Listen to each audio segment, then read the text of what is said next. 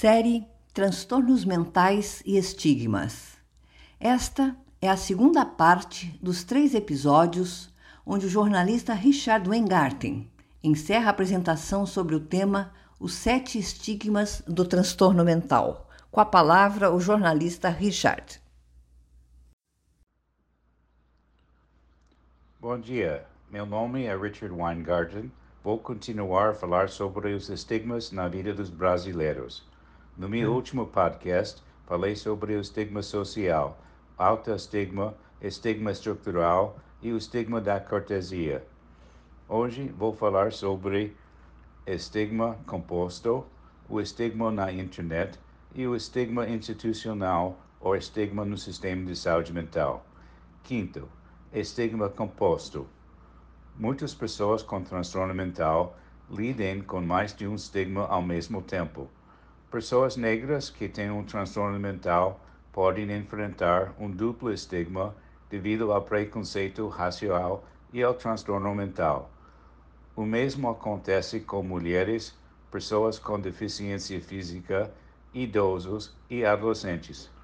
Sexta, estigma na internet, cibernético. Uma amiga minha procurou seu nome na internet e encontrou a seguinte descrição mãe solteira com esquizofrenia e mãe de três filhos. Não foi a verdade. Ela é divorciada e tem problemas com a depressão.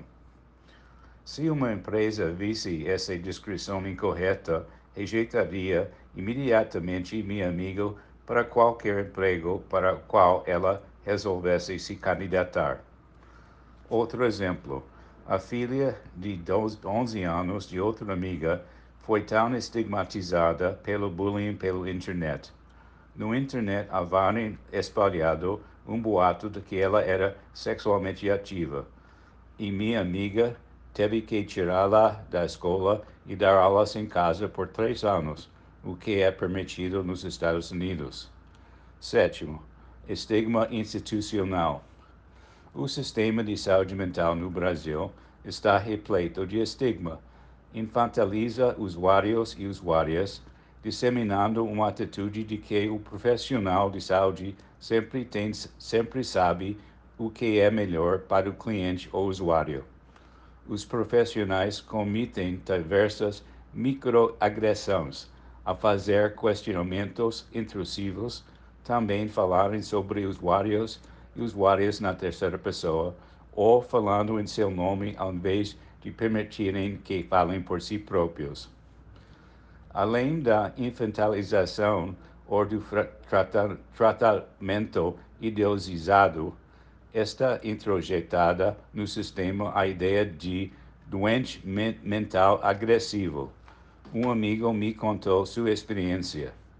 Nas palavras dele, há um tempo eu estava com muito dor do estômago porque tenho problemas digestivos graves.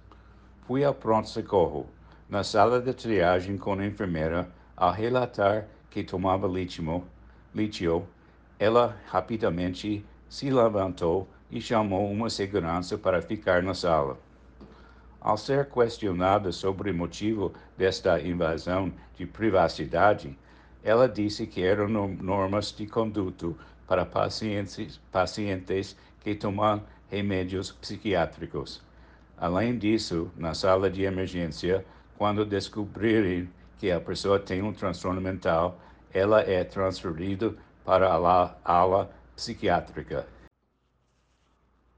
Para continuar com essa linha de pensamento, então, como esses estigmas se desenrolam nas vidas das pessoas com experiência vivida de transtorno mental?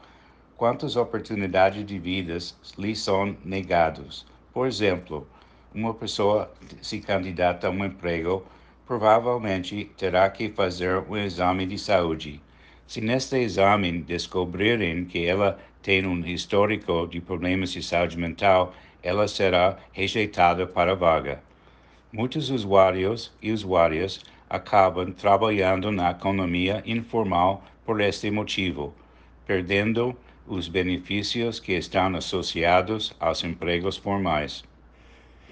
Se um portador que faz um curso superior tiver que interromper os estudos por causa de um motivo psicológico, como um período de depressão, ele ou ela não será admitido na faculdade ou universidade.